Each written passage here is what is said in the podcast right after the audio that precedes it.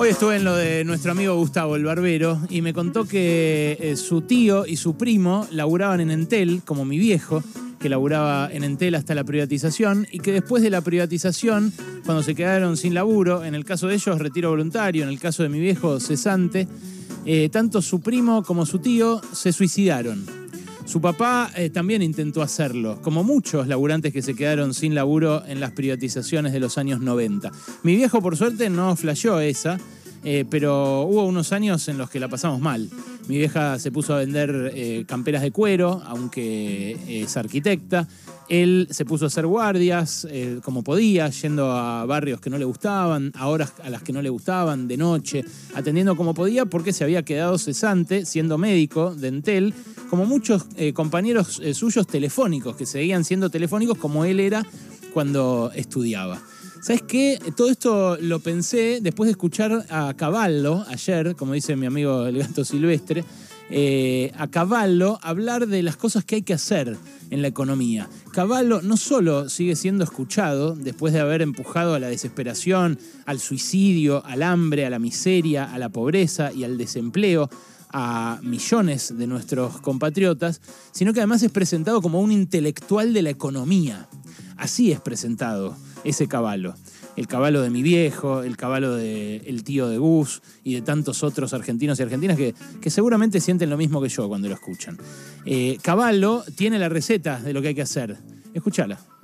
La falta de profesionalidad con la que se maneja el Banco Central es muy, muy eh, peligrosa. Yo vengo sosteniendo desde que se produjo, se decidió introducir, la política de control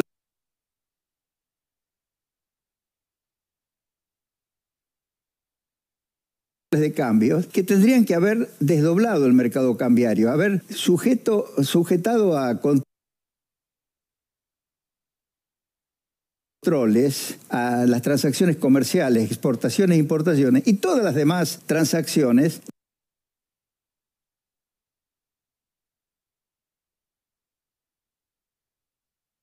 derivarlas a un mercado libre en el que el Banco Central no interviniera y no, no fuera el Banco Central el responsable de abastecer con divisa ese mercado libre.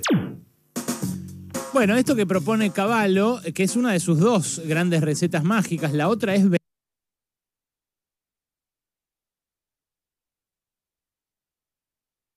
vender las acciones y los bonos que están en poder del ANSES, los que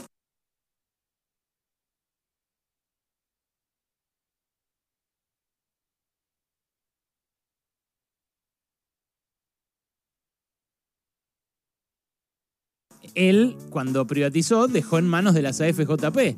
Y que cuando eh, expropiaron las AFJP quedaron en manos del ANSES. Bueno, ahora Caballo dice, hay que vender esas acciones eh, porque se pueden conseguir como 5 mil millones de dólares para las reservas. Es algo que coincidió eh, con la eh, misma propuesta que le llegó a Sergio Massa de algunos empresarios eh, que son dueños de esas empresas cuyas acciones tiene el ANSES. Claro, a ellos también les convendría comprarlas baratísimas hoy, regaladas, reventadas como están, y, hacerse de ellas eh, para ver después incrementar su propio patrimonio. Pero eh, Caballo, esto que dice en el audio, lo de que haya dos eh, mercados legales, pero uno sea libre y el otro sea regulado, lo que es es un desdoblamiento, pero como un desdoblamiento hecho en este contexto se haría con muy pocas reservas, muchos eh, de los actores económicos se verían empujados a laburar con el dólar libre. Entonces ese desdoblamiento equivaldría a una devaluación. Y la devaluación sería otra vez una transferencia de recursos de los que menos tienen a los que más tienen. Esto es lo que está empujando Caballo, esto es lo que están empujando los eh, grandes empresarios que dicen no hay alternativa por la situación en la que estamos, tanto de reservas como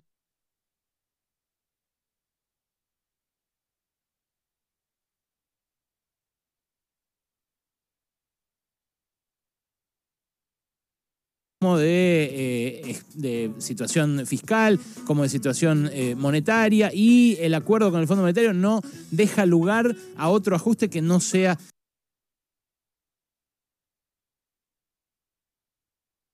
ese devaluatorio. Bueno, eh, el ajuste devaluatorio es algo que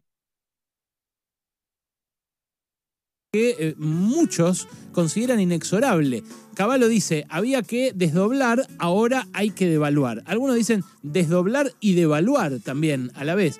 Bueno, Emanuel Agis, que fue viceministro de mm, Axel Kisilov en el Ministerio de Economía, hizo una simulación de qué pasaría en caso de aplicar una devaluación eh, que resultaría de subir el dólar 50%. Subir el dólar eh, un 50% es lo que proponen algunos, eh, por ejemplo, economistas de la oposición. Luis Caputo dice subámoslo el 30 y ahí lo podemos frenar, se puede arreglar así la cuestión fiscal. Claro, se licúa el gasto, entre otras cosas porque se licúan los sueldos de los estatales. Bueno, ¿qué pasa en la simulación que hizo Emanuel Agis? con una suba del dólar del 50%, 12 meses después habría una inflación de más del 110%. Además de eso, habría entre 9 y 12 meses de recesión, por lo que implicaría frenar la suba del dólar después de que se concrete. Claro, para frenar la suba del dólar, en 2014 lo tuvo que hacer el propio kirchnerismo, hubo que subir muy fuerte las tasas de interés, más de lo que están subidas ahora, y en definitiva generar un shock de enfriamiento parecido al que eh, generó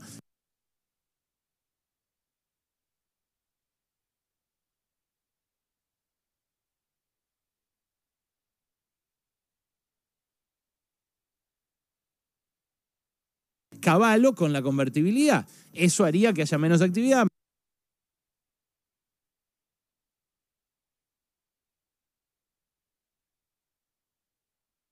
menos laburo. La única variable que hoy tiene mejor Alberto Fernández que cuando asumió, el desempleo. Eso empeoraría. Bueno, eh,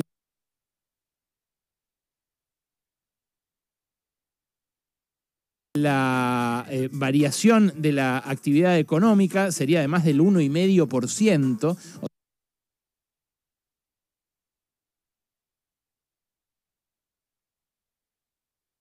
O sea, le costaría esa recesión 1,5% de actividad al país y además la brecha cambiaria se mantendría, aún con una devaluación del 50%, arriba del 70% según esta simulación que hizo Agis. Obviamente, eh, en términos eh, sociales, esto tendría consecuencias catastróficas, ¿no? Una inflación, les dije, eh, del 113%, deprimiría los salarios, deprimiría los ingresos de los jubilados, deprimiría los ingresos de quienes perciben eh, un eh, plan social, un programa de asistencia de distinto tipo, y es lo que parece para algunos sectores, incluso del gobierno, se considera inexorable. Claro, la devaluación es arreglar las cosas a lo bruto es arreglar el esquema fiscal, por ejemplo, a lo bruto. ¿Cómo intentó hacer Duhovne cuando eh, se le escapó el dólar y después dijo, bueno, ya está, vamos así, por lo menos ajustamos el gasto?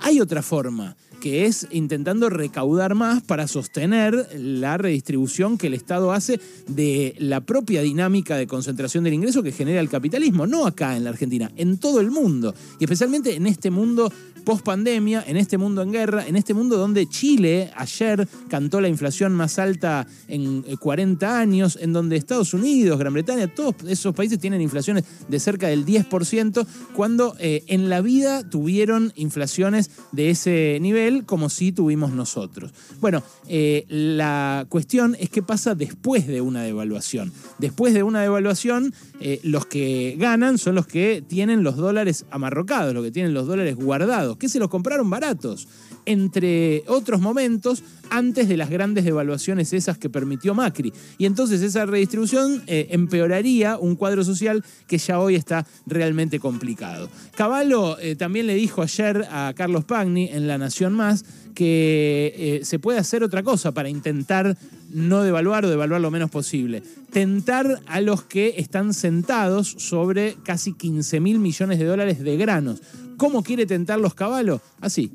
Sí podrían haber bajado las retenciones. El gran desaliento, no solo las exportaciones, sino la producción agropecuaria, es todo lo que le quitan al productor vía las retenciones. También influye la brecha cambiaria, porque el productor dice, me están pagando la exportación a un dólar de 135 y el dólar, según contado con liquidación o cualquiera de esos otros mercados, vale más del doble, ¿no?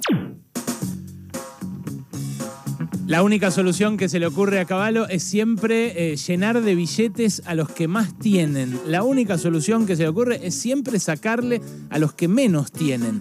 Eh, ese mismo sector, el sector agropecuario, recibió más de 350 mil millones de pesos en créditos subsidiados por el Estado, en créditos subsidiados a tasas negativas eh, que le permitieron, entre otras cosas, mantenerse en granos, porque el grano, claro, representa dólares, eh, porque los costos los tenían en parte financiados eh, por estos créditos eh, a tasa subsidiada por el mismo Estado que se rehusan a financiar. Esto es en lo que va del año, en lo que va del año recibieron 337 mil millones de pesos. Eso es lo que le permitió justamente no liquidar eh, esas eh, casi 6 millones de toneladas que a esta altura del año pasado ya tenían liquidadas y que este año no, a pesar de que la cosecha es la misma. A Caballo no se le ocurre, por ejemplo, que una alternativa era no darle tantos pesos subsidiados a un sector para que se quedara con los dólares y especulara con una posible devaluación que nos va a terminar empobreciendo a todos. Pero de Caballo, la verdad, yo no espero otra cosa. De los que sí espero otra cosa es de los que ocupan el Ministerio de Economía, porque su misión central es efectivamente evitar esa devaluación. Su misión central es evitar la transferencia de ingresos. Su misión central es evitar otro ajuste sobre el ajuste. Eh, ¿Podrán? Y otra pregunta más importante, ¿querrán? Pasaron cosas. Cosas. Hasta las 16 con Alejandro Berkovich.